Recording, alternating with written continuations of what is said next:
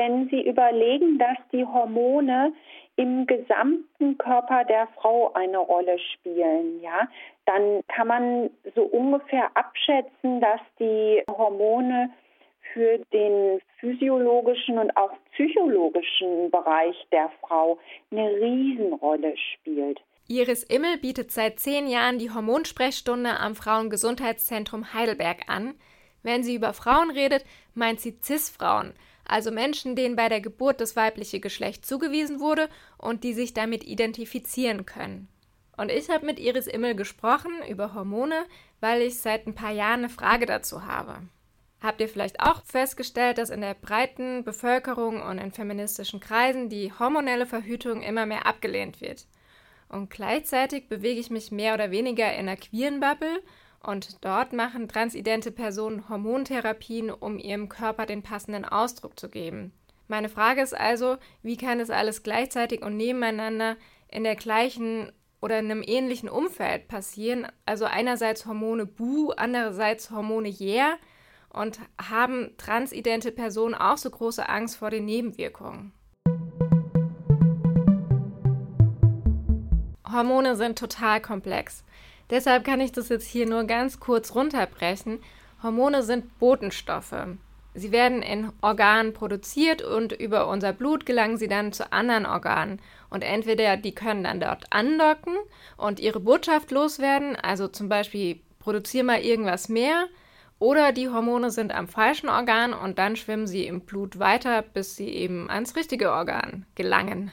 Es gibt synthetisch hergestellte Hormone und körperidentische Hormone und abgesehen von den Geschlechtshormonen beeinflussen Hormone auch unsere Schilddrüse, unseren Darm, aber auch unsere Stressbewältigung, also unsere Stimmung.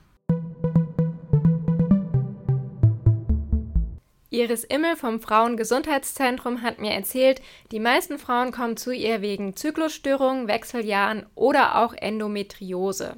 In letzter Zeit aber, wie gesagt, steigt die Abneigung von vielen Menschen gegen hormonelle Verhütung. Ich hätte jetzt massenhaft YouTube-Videos aneinander schneiden können, in denen junge Frauen vor der Einnahme der Pille warnen. Und dem stimmt auch Iris Immel zu. Im Laufe der Jahre muss ich feststellen, dass die Frauen doch informierter sind oder sich auch mal die Frage stellen, habe ich überhaupt eine Alternative zu der typischen Medikamentation, die in der Schulmedizin gegeben wird.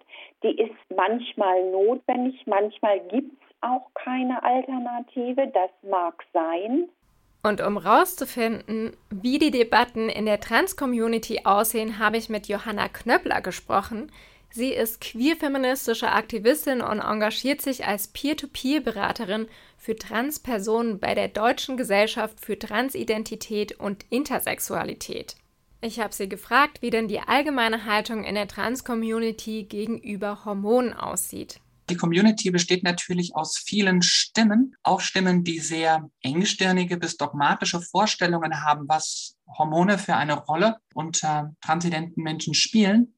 Grundsätzlich ist mein Eindruck, dass es ein positives Bild gibt, auch bisweilen eine Selbstverständlichkeit, die ein bisschen sich verselbstständigen kann. Das heißt, die Möglichkeiten, die verschiedenen Arten von Hormontherapien transidenten Menschen bieten können, werden fast für selbstverständlich genommen, manchmal sogar erwartet und vorausgesetzt. Und da kippt das Ganze dann schon ein bisschen, wenn das nicht mehr auf Freiwilligkeit basiert, sondern es die feste Erwartungshaltung gibt, dass Hormone dazugehören und ansonsten ist der Mensch nicht echt trans.